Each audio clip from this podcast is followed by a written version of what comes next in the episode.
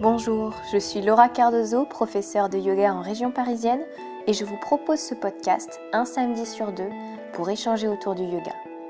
Si Parole de Yogi vous plaît, n'hésitez pas à partager l'épisode sur les réseaux sociaux, à liker et à commenter ou encore à noter sur la plateforme que vous utilisez le podcast. Ça permettra à de plus en plus de monde de le découvrir. Vous pouvez également trouver Parole de Yogi sur Instagram, Facebook, Tipeee et tout récemment YouTube pour des vidéos. Merci à tous pour vos messages sur les réseaux sociaux du podcast.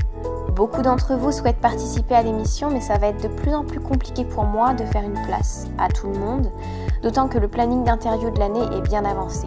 Je choisis mes invités avec soin, donc ne soyez pas déçus si je ne vous demande pas une interview par la suite. Aujourd'hui, je reçois Jo de la chaîne YouTube Yoga Fire by Jo. Elle publie toutes les semaines une vidéo sur sa chaîne YouTube pour vous accompagner dans votre pratique de yoga avec des séances variées pour les débutants et pour les habitués. Elle propose également des séances de Hatha sur YogiLab, une plateforme française de cours de yoga en ligne, ainsi qu'un pack de méditation de 21 jours. 21 séances où elle vous accompagne pour débuter la méditation. Vous pourrez retrouver de toute façon tous les liens vers le travail de Johanna, alias Jo, dans les notes du podcast. Bonjour Jo. Salut, tu vas bien? Ça va et toi? Bah écoute, je suis très contente d'être avec toi. J'ai vu que tu suivais le podcast aussi, donc je suis très heureuse de te de t'interviewer ici, d'autant que tu as été très demandée par les auditeurs. Donc je suis vraiment contente de te rencontrer et de pouvoir leur faire ce plaisir en fait d'apprendre à te connaître au-delà de YouTube et des vidéos que tu partages avec euh, avec tout le monde. C'est avec plaisir aussi. En premier lieu, je voulais te demander pourquoi avoir choisi Yoga Fire comme nom euh, Oui, c'est une très très bonne question, mais on me la pose pas mal. Euh, et souvent, on, est un peu déçu par la réponse parce qu'en fait, ça vient juste d'une vanne un peu geek. Euh, ça vient du jeu vidéo Street Fighter, en fait, où il y a un personnage dont c'est le nom de l'attaque. Il a une attaque qui s'appelle Yoga Fire. Et en fait, c'est tout bête, mais on cherchait, je cherchais un nom justement pour la chaîne YouTube début de l'année 2016.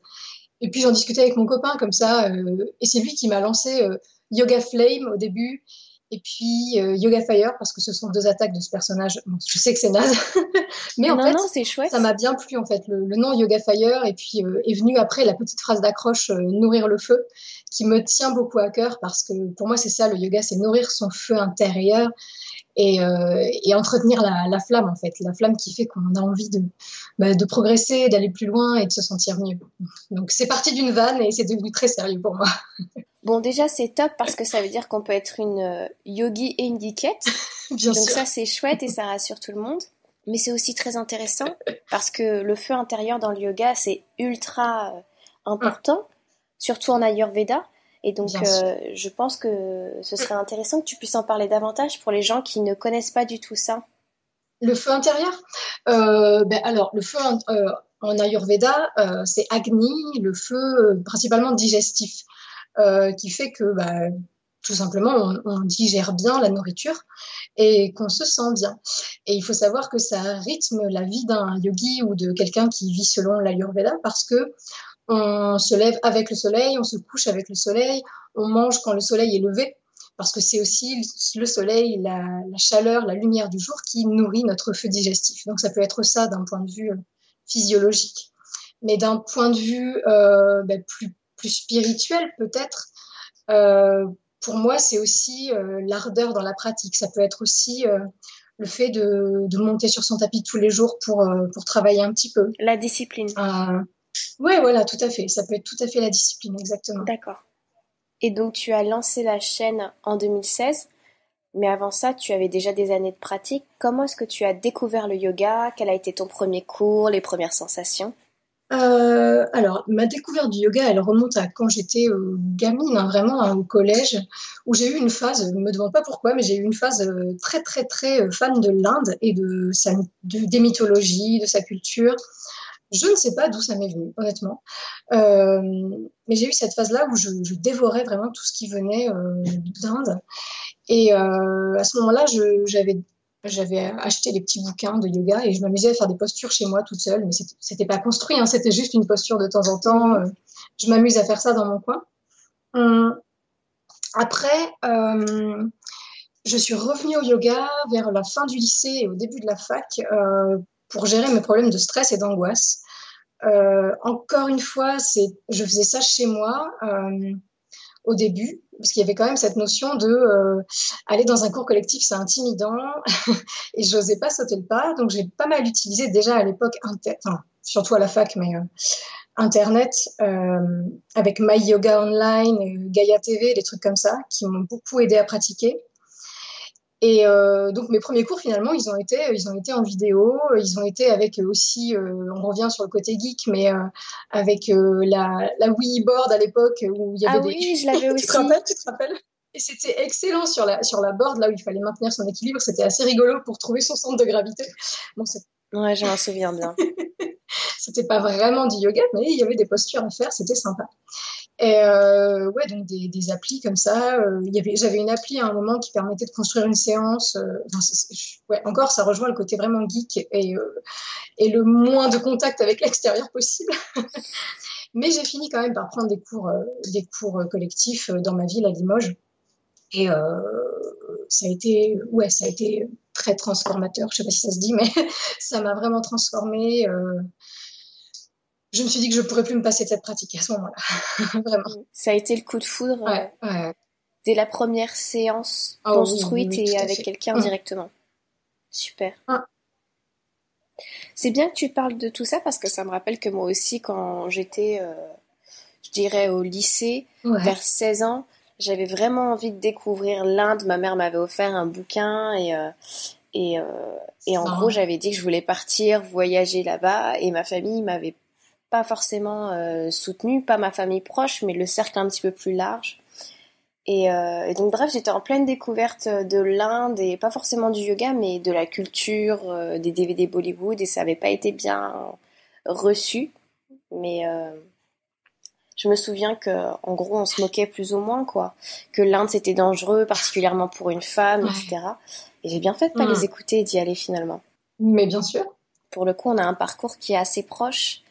Et je pense qu'il y a beaucoup de monde qui a découvert euh, la posture du guerrier ou la posture de l'arbre via la weeboard en fait. C'est bien Donc, c'est possible. ouais. rigolo. C'est bien possible. Et du coup, tu as commencé à pratiquer euh, à peu près au moment de la fac en fait. Ouais, bah, disons que c'est venu euh, petit à petit, euh, mais ma pratique euh, vraiment régulière, une pratique vraiment de tous les jours, c'est venu, c'est venu ben, quand j'ai commencé les, les challenges de 30 jours d'Adrienne en fait, de Yoga with Adrienne, euh, où là vraiment, le fait de faire un challenge de 30 jours m'a lancé en fait. Je me suis dit, mais oui, tous les jours, ça me sauve en fait, ça me fait du bien, ça m'enlève mon stress, ça m'enlève mon anxiété. Et, euh, j'en ai besoin en fait pour fonctionner. et du coup, ce sont ces challenges-là qui, euh, ben, vers 2014, je crois, euh, m'ont fait pratiquer tous les jours. Et tu continues à les faire ces challenges? Oui, alors cette année, là, j'ai, euh, je suis à la bourse, je l'ai pas fini, le challenge Ouais. de janvier. Mais euh, sinon, les autres, oui, je les ai tous faits. Alors, euh, des fois, c'est un peu dans le désordre, des fois, c'est, je finis pas à temps, mais, mais je le fais. Moi aussi, j'ai fait celui de, du Ouais, mois hein. de janvier pour la première fois cette année. Et je dirais que ça m'a aidé même dans ma pratique personnelle dans ma, ou dans ma pratique de professeur. En fait, Bah ça oui, m'a bah aidé. bien sûr, mais ça, ça inspire, ça, ça renouvelle, ça, ça rafraîchit. Ça bien. rafraîchit un petit peu nos trucs euh, intérieurs et ça nous permet de nous repositionner en tant qu'élève à nouveau. Tout à fait.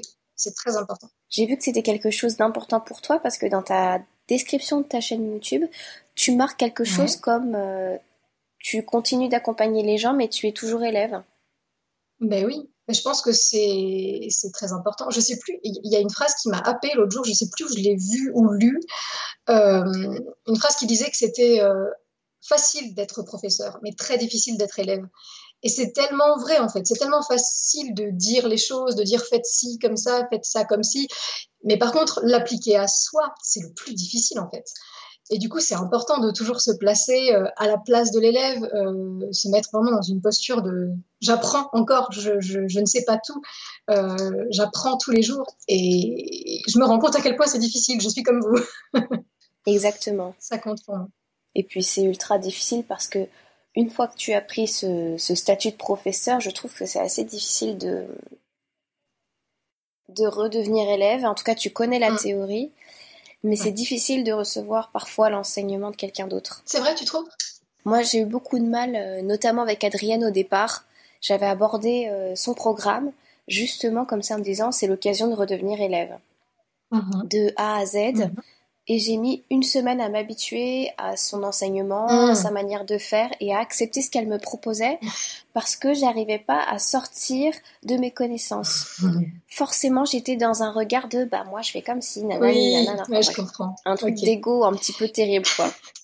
Ouais, mais c'est intéressant du coup. Mais c'est vrai que là, le son dernier challenge, euh, j'ai trouvé les, les, premiers cours euh, assez lents en fait. Elle revient vraiment à des bases pour débutants. Et du coup, c'est vrai que c'est, je me suis un petit peu, euh, c'est pour ça que j'ai décroché un petit peu au début aussi parce que je trouvais que vraiment elle revenait à quelque chose de très très basique. Et c'est pas, c'est pas négatif hein, ce que je dis. C'est dans ma c'est pas négatif de revenir à du basique. Mais c'est vrai que quand tu as, as, plusieurs années de pratique, tu te dis oui, bon, d'accord, est-ce qu'on peut avancer maintenant? Ah Et c'est bah, affreux parce que c'est. J'avais un petit peu ce truc-là, effectivement. C'est pas du tout humble, mais euh, t'es là, oui, bon, je sais, allez. Et ouais, effectivement, ça demande un peu de patience. Et ça demande de se dire bon, bah écoute. Elle me redit ça. Est-ce que moi j'ai oublié ça dans ma pratique? Comment je le réintègre? Euh, Voilà, de revoir un petit peu ses bases aussi de, prendre du recul mm. quelque part. Tout à fait. Et du coup, toi, YouTube, ça t'a été inspiré par Adrienne ou d'autres chaînes où l'envie est venue euh, autrement et tu t'es rendu compte que c'était possible? Bah, c'est un petit peu les deux en fait. Euh, j'avoue qu'après avoir fait plusieurs euh, challenges et puis après avoir vraiment pratiqué tous les jours avec elle, je me suis dit mais il faut que je, il faut que je fasse ressentir ça aux autres en fait. Il faut mm. que je partage ça parce que c'est tellement incroyable ce que je ressens, il faut que les autres puissent le ressentir. Et c'est vrai qu'à l'époque, alors j'avais peut-être pas fait gaffe, mais il y avait, peu euh, de, chaînes YouTube françaises en yoga, ou alors je les connaissais pas, qui, euh, proposaient du contenu euh, toutes les semaines comme ça, assez renouvelé et assez régulièrement. Et puis, il se trouvait que, bah, avec des amis, on avait une asso d'audiovisuel et que, bah, on manquait de projet. Euh, puis j'ai lancé l'idée comme ça, un peu sur une sur une vanne, encore une fois, hein, mhm. encore une fois. Et puis on s'est dit, bah, pourquoi pas, essayons. C'est super. Et on s'est lancé. Donc, mais ouais, c'est ça. Puis euh, c'était de bonnes parties de rigolade à chaque fois. On se marrait bien. Euh... euh, puis ça nous faisait bah, bosser un peu le montage, bosser la lumière, etc. Donc c'était pas inintéressant. mais à la base, j'ai lancé la chaîne YouTube. Euh, sans comment dire sans euh, sans ambition c'était plutôt pour euh, pour les élèves que j'avais à l'époque leur dire ben voilà quand je suis en vacances ou quand je suis malade vous avez toujours quelques mhm. vidéos à faire sur ma chaîne. Je suis toujours là même quand je suis malade quoi. C'était vraiment pour mes élèves à la base. Et puis et puis ben, il s'est trouvé que ben, que ça intéressait des gens et et du coup ben, ça a continué. Une, une vidéo par semaine à peu près et et ouais, trois ans après, on est à plus de 20 000 abonnés. Donc bon, bah, je suis contente. je suis contente. Et tu as sorti à peu près combien de vidéos du coup en trois ans? Eh ben, à peu près une par semaine. Donc, euh, donc au moins 150. Mais, Ouais, c'est ça. Après, il y a des, le mois d'août, j'en sors un peu moins peut-être. Euh, il n'y a pas tout à fait trois ans là, mais euh, euh on va dire oui, à peu près 150, voilà, c'est une bonne. C'est un bon chiffre. C'est une bonne, c'est un bon nombre, exactement. 150 à peu près, plus ou moins. Et je me demandais quelque chose qui pourrait aider les professeurs qui nous écoutent. Comment tu trouves ton inspiration pour créer tes cours aussi bien sur YouTube que euh, dans la vie de tous les jours? Mmh. euh, Mon inspiration, ben, elle vient de ma propre pratique. Euh, puis elle vient de mes lectures aussi, forcément. Je pense qu'on en est tous là. Et puis ben, de ma formation. du coup, en croisant tout ça, en croisant ce qu'on a appris, euh, ce qu'on continue à lire et euh, ce qu'on pratique pour nous, bah, on arrive à à peu près répondre aux, demandes des gens. Parce que c'est aussi ça, je m'appuie beaucoup sur les demandes des, des abonnés. Euh, c'est souvent des demandes assez spécifiques. Alors, euh, j'insiste sur le fait que euh, on aura beau insister sur, enfin, dire qu'une séance est pour le petit orteil droit, ça sera quand même une pratique de tout le corps. Hein.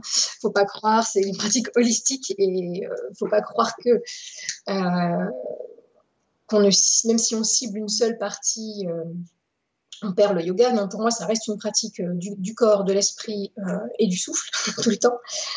Et, mais malgré tout, j'essaye voilà, de m'adapter euh, ben, aux petits bobos euh, des élèves, euh, à leurs souhaits, à leurs envies, pour produire du contenu un peu riche et varié.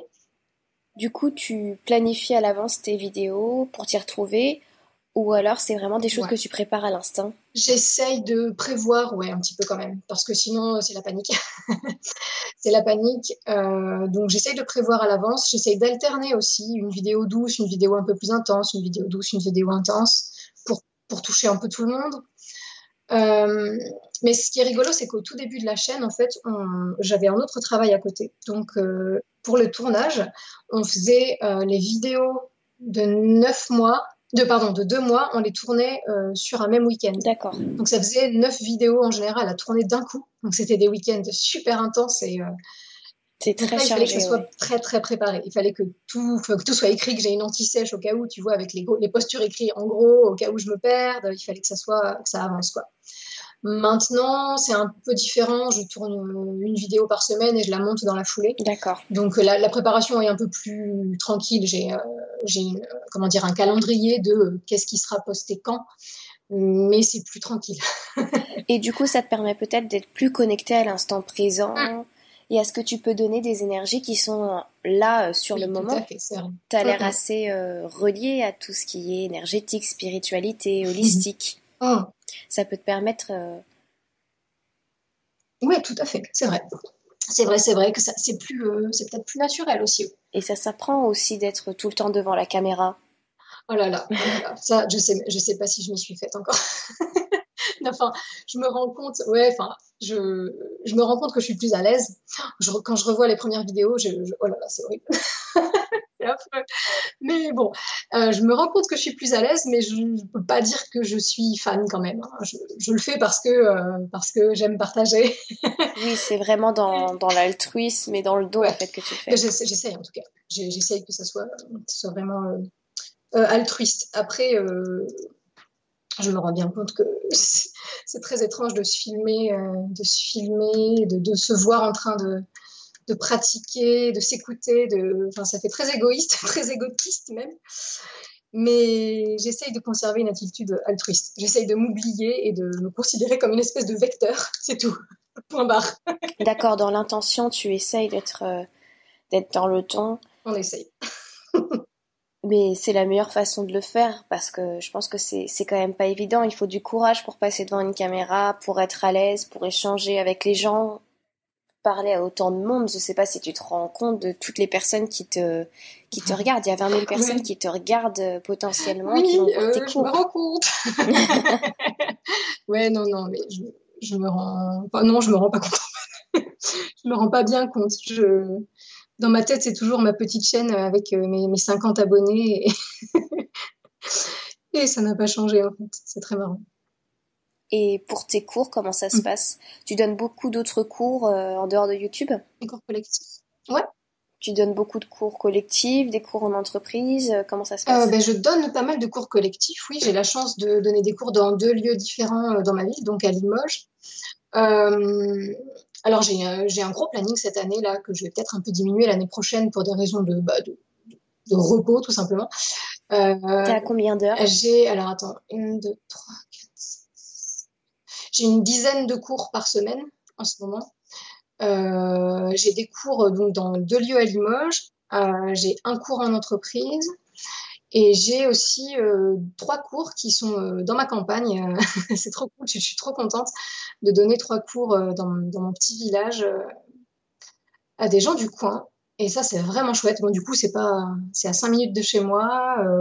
et je trouve ça chouette que le yoga sorte un peu des villes, en fait. Ça, ça me tient aussi à cœur.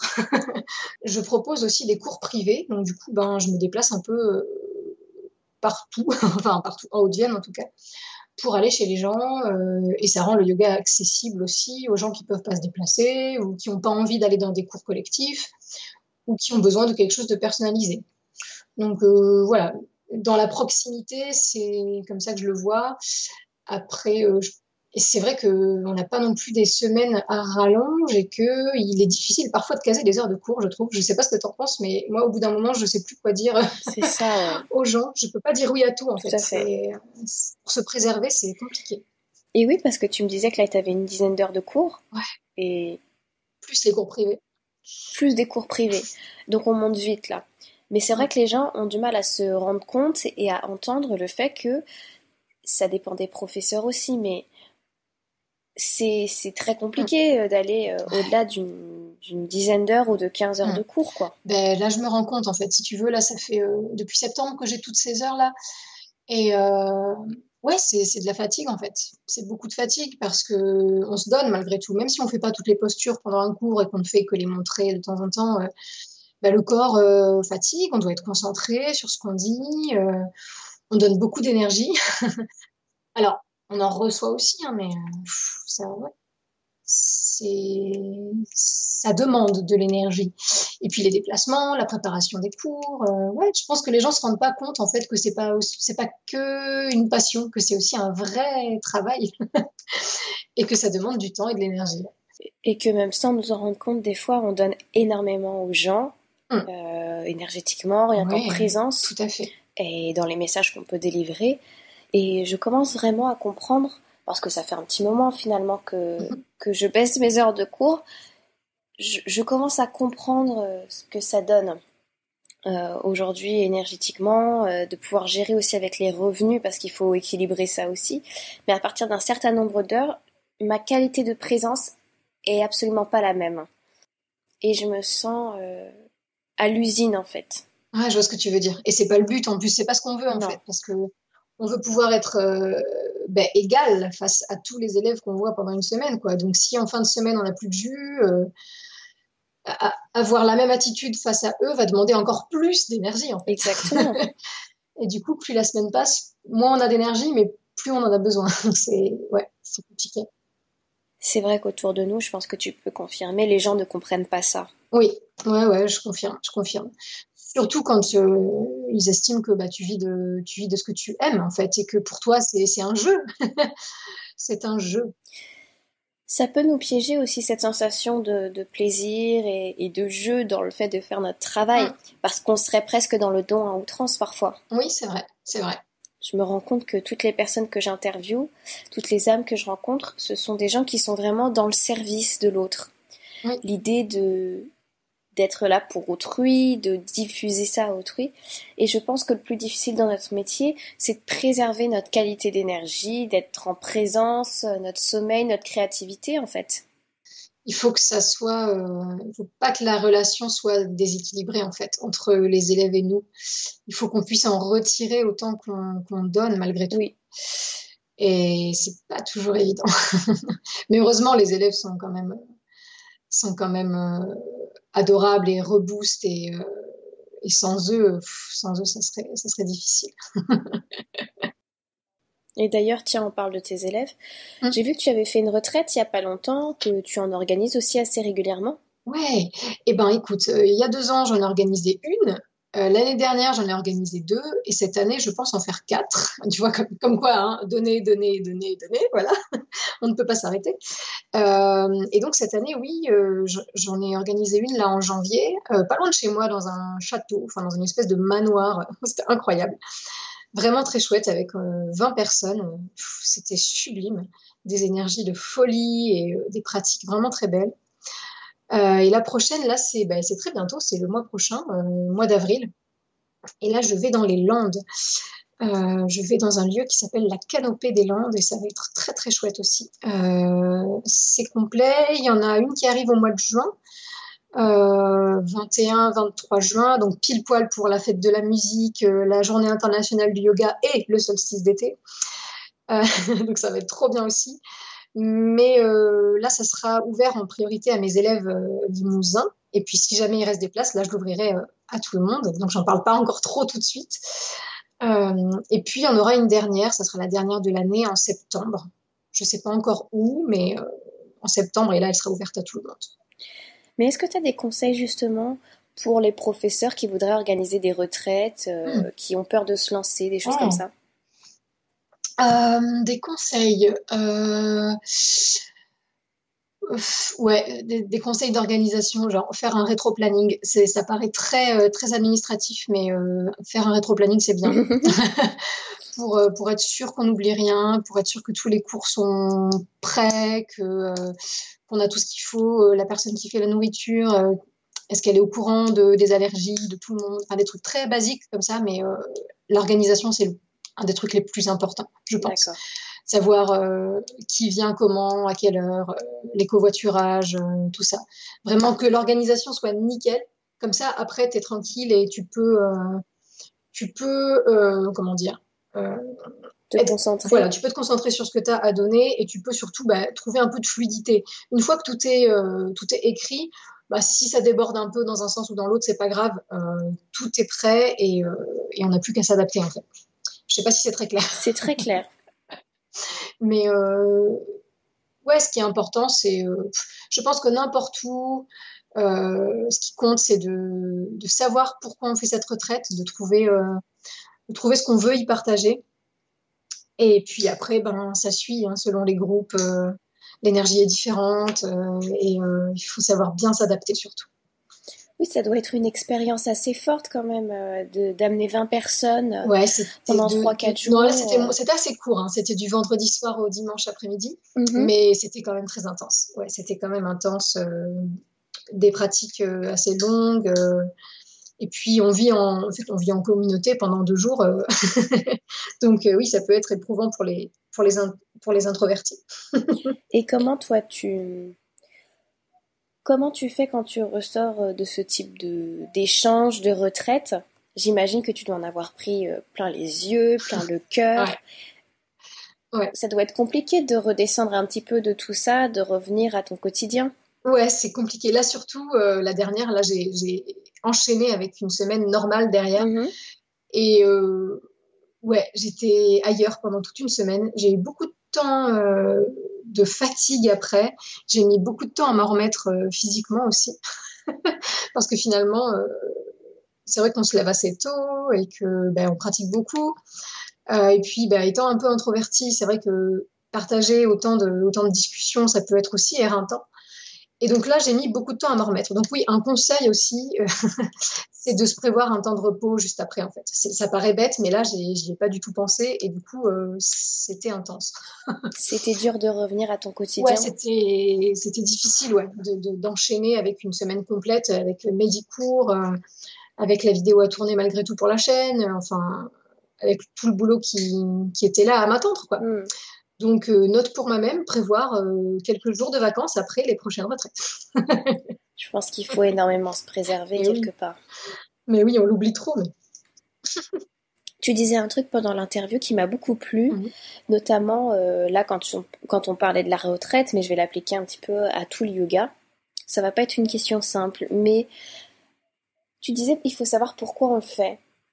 Pour toi, quelle est ta motivation dans l'enseignement et dans le partage de tout ce que tu partages, YouTube, dans tout ce que tu as développé hmm, Effectivement. C'est pas ça. une question facile. Euh, euh, eh ben, écoute, au, départ, euh, au départ, c'était vraiment dans une visée de, meilleure santé mentale. Mhm. je voulais partager avec les personnes qui, comme moi, avaient de l'anxiété ou de la dépression, euh, des outils pour mieux se connaître, pour euh, mieux appréhender le monde extérieur et pour mieux se sentir au quotidien. Euh, mais plus j'avance dans ma pratique et dans l'enseignement, plus je me rends compte que j'amène de la spiritualité dans, dans ce que j'enseigne et que je reviens vraiment à la, à la, base du yoga et à ses huit piliers. Et j'espère peut-être, c'est peut-être un peu présomptueux, mais j'espère qu'ensemble, on peut devenir de, d'un petit peu meilleurs êtres humains. Ah bah. C'est un peu présomptueux peut-être. non, je crois pas. Je trouve que c'est euh, l'idéal. C'est le meilleur programme possible. Je, ne veux pas qu'on soit meilleur que les autres, hein, c'est pas du tout mm. ça, mais vraiment qu'on, s'améliore, qu'on devienne plus. Euh, qu'on ait plus de compassion, plus de, gentillesse, plus de bienveillance, plus d'honnêteté. Enfin voilà, je sais que c'est très hippie, mais j'assume complètement. Ah oui, non, mais il faut assumer euh, l'envie d'être quelqu'un de bien parce que je pense qu'il faut pas avoir honte de ça. C'est la meilleure chose possible. C'est vrai que quand on va dans les pratiques un peu plus mm. spirituelles, qu'on parle mm-hmm. de chakras, parle mm-hmm. de choses comme ça, moi je l'ai expérimenté la semaine dernière je parlais de chakra avec mes élèves et au début je me disais oh là là ils vont me prendre pour une tarée euh, ça passera jamais et en fait pas du tout ça dépend comment tu l'amènes comment tu leur parles des choses si toi tu es ok avec ça mm. quelque part, ça fera fuir ceux qui n'en veulent pas et ça permettra de garder auprès de toi les gens qui sont euh, intéressés par ça, qui sont intéressés par ce que tu veux mm. transmettre. On attirera encore plus de monde euh, intéressé comme ça, en fait. C'est vrai, t'as raison. Non, mais c'est vrai que tout est, tout est une question de comment on amène les choses, en fait. Euh, pour les, les, chakras, c'est vrai que dans toute ma première année, je crois, d'enseignement, je crois que j'en ai même ah, pas parlé. Moi, moi j'en ai pas parlé du tout, c'est sûr. on chantait pas de mantra, enfin vraiment, on, était vraiment dans, une espèce de gym douce hein, presque hein, dans ce que je faisais au début parce que j'avais tellement peur de rebuter les mm. gens que j'osais pas aller dans le fond du sujet. Maintenant, je n'hésite plus. et, euh, et c'est vrai qu'il y, a des façons de l'amener pour que les gens euh, accrochent. C'est-à-dire que pour les chakras, ben je, présente toujours ben, ça comme des centres d'énergie, mais je leur dis si l'énergie vous parle pas, euh, si ça vous concerne pas, si vous trouvez ça étrange, voyez simplement les chakras comme des points de concentration, comme des points de focalisation pour méditer ou pour même si c'est du développement personnel, hein, voyez ça comme un point de, de focalisation, c'est tout. Et là, je sens que ça, ça se libère un peu, qu'ils ouvrent un peu plus grand les oreilles. Mais complètement. C'est exactement ça. Et pareil, tu vois, j'ai beaucoup euh, répété dans ce podcast que je ne faisais pas chanter le home dans mes cours parce que j'avais un peu peur. Et là, la semaine dernière, je leur ai fait un package. En gros, ils ont eu une histoire euh, sur euh, Shiva, Vishnu, la création du monde et la création du home. Du home, pardon. Ils ont eu les sept chakras. On a chanté le home à la fin. Et en fait, les gens ont beaucoup aimé. Ah, trop Donc, tu peux tout à fait te l'autoriser mmh. si la manière dont tu l'amènes te parle et que tu es ok avec ça en fait. Et c'est vrai que dans une salle de sport, ça s'y prête pas forcément ou quoi. Mais au final, il y avait plus de frontières. C'est comme s'ils étaient avec moi dans un studio de yoga et je les ai vraiment emmenés dans ah, cette pratique-là et c'était super chouette. J'ai adoré ce moment-là parce que moi aussi, quelque part, ça m'a libéré de certaines choses euh, et, j'arrête d'être, euh, disons, à trois pas en arrière de ce que je pourrais proposer dans mes cours. Ouais, on se met des barrières. Euh, on se met des barrières alors que dès qu'on les ouvre un petit peu, on se rend compte que ça passe. Oui, oui. La plupart du temps, ça hein. passe. Hein. Et si ça passe pas, bah, la personne, elle va te le dire et tu vas réadapter ton cours ou alors elle reviendra pas en fait. Ou alors euh, tu aurais pu euh, mm, mm. trouver une autre manière de l'amener. Mais euh, voilà, c'est pareil. Avant, je parlais pas des lunaisons dans mes cours. Et là, je leur en parle. Parfois, ça les fait rire. Parfois, ils sont à fond dedans et ils se rendent compte que oui, effectivement, ça, ça les a mal fait dormir ou quelque chose comme ça. Je le faisais pas avant. Et ça leur est tombé dessus du jour au lendemain quand j'ai commencé à le faire. Et puis voilà, j'ai assumé et maintenant ça devient un truc euh, un petit peu habituel et, et, les gens me font des retours.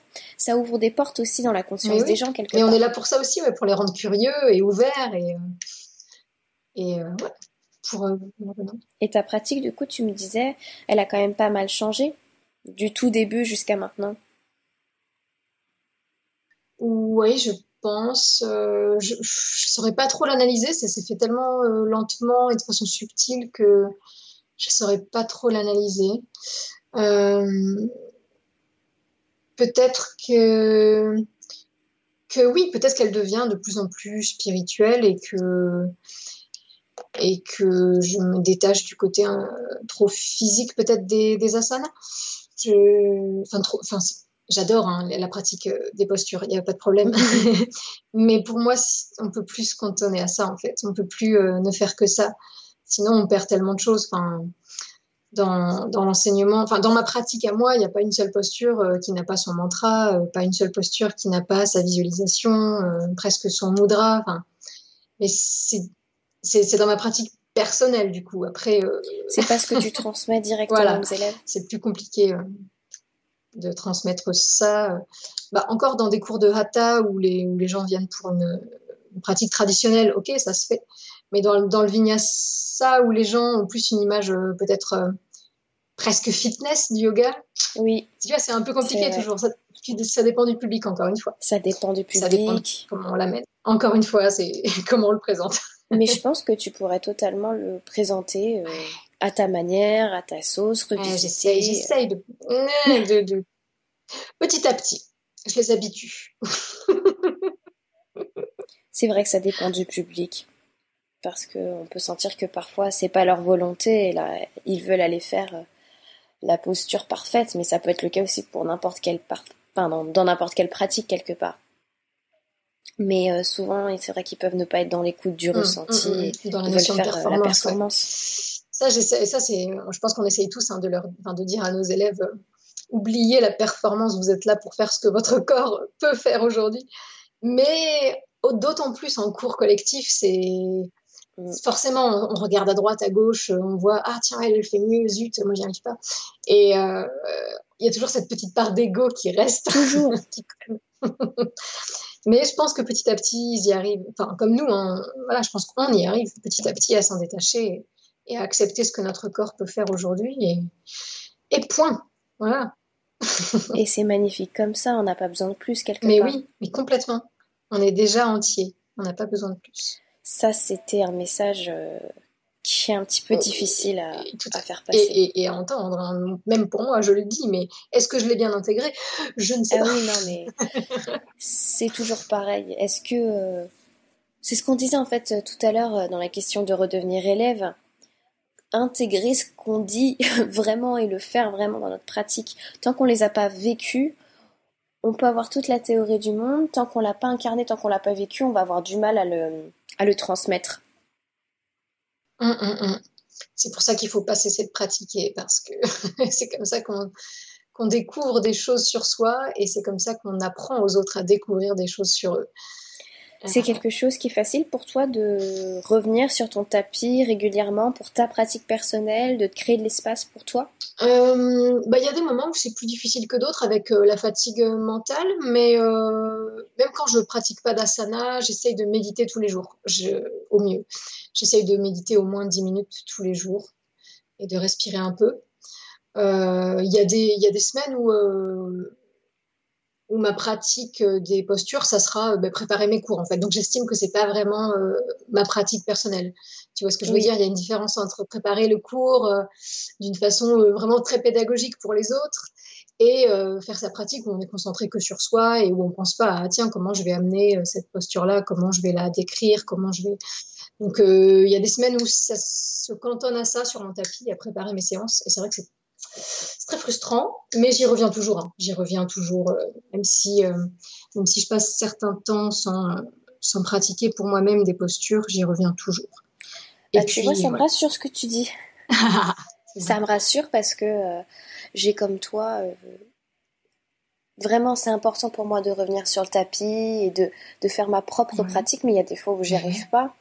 Et effectivement, je me pose la question, quand je crée mes cours, je suis pas forcément sur un tapis en plus, donc mhm. euh, je me dis, est-ce que c'est.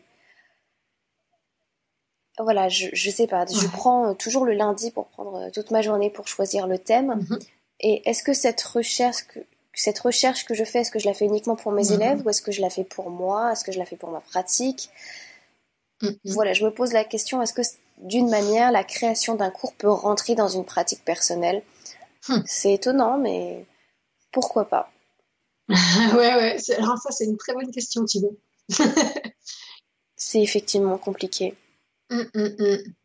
Mais c'est sûr que la pratique qu'on fait avec les élèves, c'est absolument pas une pratique personnelle. Non, non, pas du tout, pas du tout.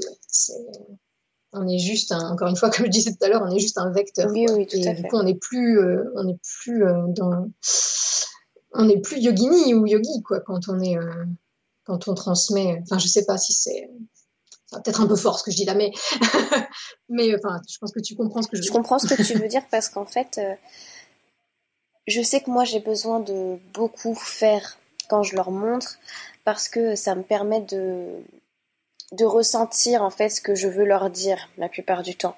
Donc euh, donc non, c'est vrai que je pratique quand même beaucoup, surtout les, les postures debout, parce que ça m'aide à leur décrire euh, ce que j'attends et leur décrire exactement les sensations qu'ils doivent aller chercher et connecter et ressentir dans leur corps.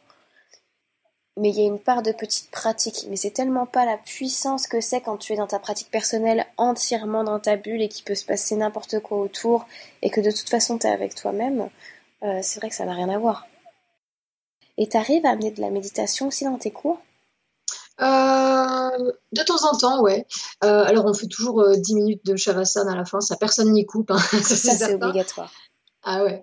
Mais du coup, bon, c'est, euh, parfois, parfois, je les amène vers des visualisations ou euh, des concentrations dans Shavasana. Mhm. Euh, mais de la méditation en tant que telle, en, en posture assise par exemple, c'est euh, dans mes cours de hatha, oui. En, en vinyasa, c'est assez rare parce que j'ai des cours de une heure et euh, en fait, ça- je trouve que ça fait court en fait pour euh, pour intégrer une méditation en plus de Shavasana, en plus des postures. Donc euh, c'est assez rare. Euh, mais ceci dit, euh, tous les mois, je fais euh, un atelier méditation dans un autre lieu à Limoges, et où on fait euh, 30 minutes de posture, 30 minutes de méditation, et puis après on échange sur ce qu'on a vu, sur, ce qu'on a ressenti, et, ça j'aime bien. Donc tu vois, j'arrive, enfin je fais de la méditation, mais enfin des cours de méditation, mais à part en fait, voilà, on va dire. Si les gens veulent méditer avec moi, ils, ils viennent dans ces, dans ces ateliers-là, et, et c'est assez chouette. Mais c'est c'est vrai que c'est pas évident. euh, Les cours d'une heure passent très vite. Ouais, très très. Mais c'est vrai que j'aime énormément euh, Shavasana, donc euh, je l'ai fait assez long, Mm, on mm, prend mm, le temps. quelle que soit la pratique que je fais, j'aime qu'on prenne le temps. Que ce soit une heure ou une heure quinze de cours. Donc, Ouais. Moi aussi. C'est super important ouais, pour intégrer ce qu'on vient de faire. Et puis, c'est c'est vraiment comme un sas de décompression avant de retourner euh, dans la vie euh, en dehors du tapis, quoi. Et ouais, c'est indispensable. Et puis je trouve que ça permet d'intégrer cette connaissance du corps et des ressentis les plus subtils pour pouvoir la remettre ensuite au cours suivant. Ouais, ouais, bien sûr, tout à fait. C'est ultra intéressant. Et puis euh, c'est tellement rare que dans notre quotidien on puisse euh, nous dire vas-y lance- là tu t'allonges, tu fermes les yeux, Oui, euh, occupe-toi de ton Ouais. corps et de ta respiration. C'est tellement rare que c'est privilégié. oui, j'avoue. Après, je sais qu'il y a des gens qui, qui n'aiment pas parce que ils sont toujours à 1000 à l'heure et, et le fait de rester allongé autant de temps, ça peut les mettre un peu, un peu mal à l'aise. Donc, du coup, ouais, ouais, ouais, hein, c'est cette impossibilité de, rester immobile et de, résister à l'envie de bouger, résister à l'envie de penser, résister à l'envie de parler. Je sais qu'il y a des gens pour qui c'est très difficile. Et c'est pour ça que que j'essaie, ouais, comme toi, j'essaye toujours de voilà d'amener une visualisation ou de les faire se concentrer sur un souffle ou voilà d'apporter quelque chose en plus dans Shavasana pour pour euh, occuper les esprits trop agités, on va dire. Eh bien, écoute, je crois que c'est euh, sur cette euh, note euh, Shavasana qu'on va pouvoir terminer. Shavasana qui clôture un cours. Eh bien, Shavasana qui va clôturer notre interview. Je souhaite Ouais, vraiment te remercier très, pour très ce bien. moment. C'était très, très agréable. Ben, merci à toi de m'avoir invité. Et en plus, je suis vraiment très heureuse parce que euh, vraiment, ça a été euh, beaucoup demandé. Donc, c'est important pour moi que les gens puissent t'écouter ici, euh, peut-être pour certains te découvrir et d'autres apprendre à te connaître euh, un petit peu davantage. Mais oui, merci beaucoup. Namasté. Namasté. Merci à tous pour votre écoute. Je souhaitais également remercier mes tipeurs de ce mois de mars, Charlotte Hélène, Leila et Eline. Merci beaucoup pour votre soutien. J'espère que l'épisode vous aura plu, que vous aurez appris une nouvelle fois plein de choses et que ça nourrira votre pratique. Sur ce, je vous souhaite une bonne journée ou une bonne soirée selon votre heure d'écoute et je vous dis à bientôt. Namasté.